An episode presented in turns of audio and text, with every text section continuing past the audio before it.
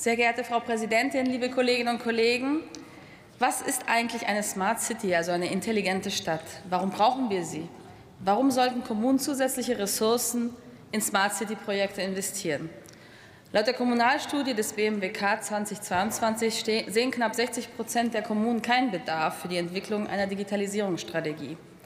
Es sind also nicht mal die mangelnden finanziellen Ressourcen, die als große Hürde für diese ähm, Aussage gesehen werden und für, als Hürde gesehen werden, in Digitalisierungsstrategie zu investieren. Es ist offensichtlich so, dass es an Bewusstsein und Akzeptanz mangelt, welchen tatsächlichen Mehrwert dass wir unter, für das, was wir unter Smart City verstehen, für die Kommunen und die Bürgerinnen und Bürger entstehen kann.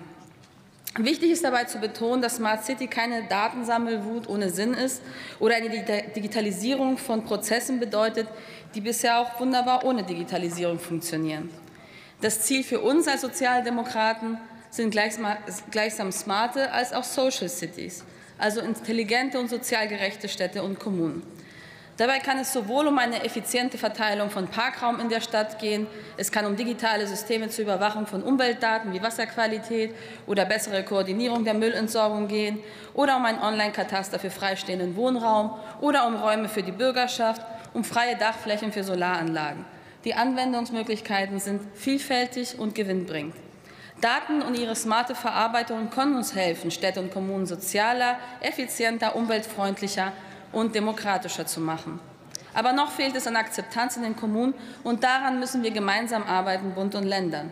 Deshalb bin ich der CDU eigentlich dankbar, dass sie dieses Thema auf die Tagesordnung gehoben hat, auch wenn es nicht so viele ihrer Kollegen zu interessieren scheint. Nicht erst seit der Ampelregierung haben wir aber ein grundsätzliches Problem damit, dass es für Kommunen immer mühsamer und bürokratischer geworden ist, Bundesfördermittel abzurufen.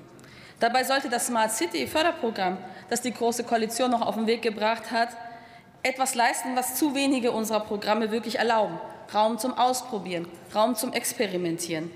Die Offenheit und der Experimentiercharakter des Programms ist aber gleichzeitig etwas, womit antragstellende Kommunen mitunter auch noch fremdeln, genauso wie die zu genehmigenden Instanzen auf Bundesebene.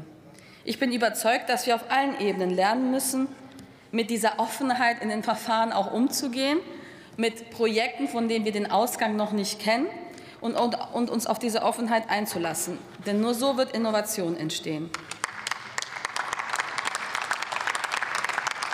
Wir als, als, Parlament werden auch die Bundesregierung und das Ministerium immer wieder auch daran erinnern, an der Umsetzung dieser Offenheit zu arbeiten. Um sicherzustellen, dass die Erkenntnisgewinne des Programms nicht nur an dem Ort bleiben, an dem sie entstanden sind, hat die Bundesregierung die Koordinierungsstelle, die Koordinierungs- und Transferstelle Modellprojekte Smart Cities ins Leben gerufen.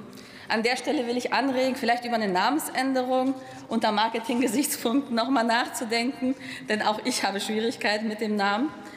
Sie soll die Kommunen für den Nutzen und Mehrwert von Smart Cities sensibilisieren und Best-Practice-Beispiele besser bekannt machen.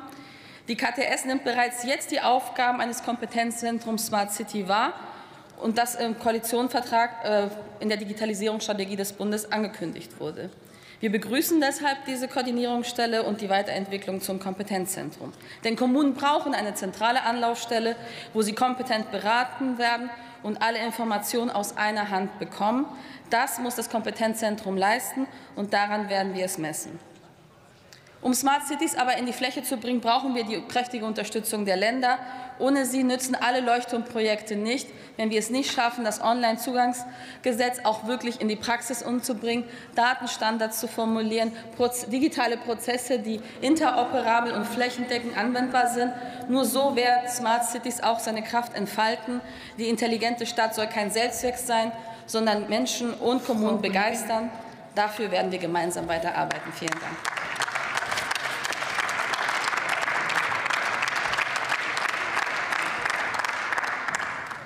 Für die Bundesregierung spricht jetzt die Kollegin Claudia Müller.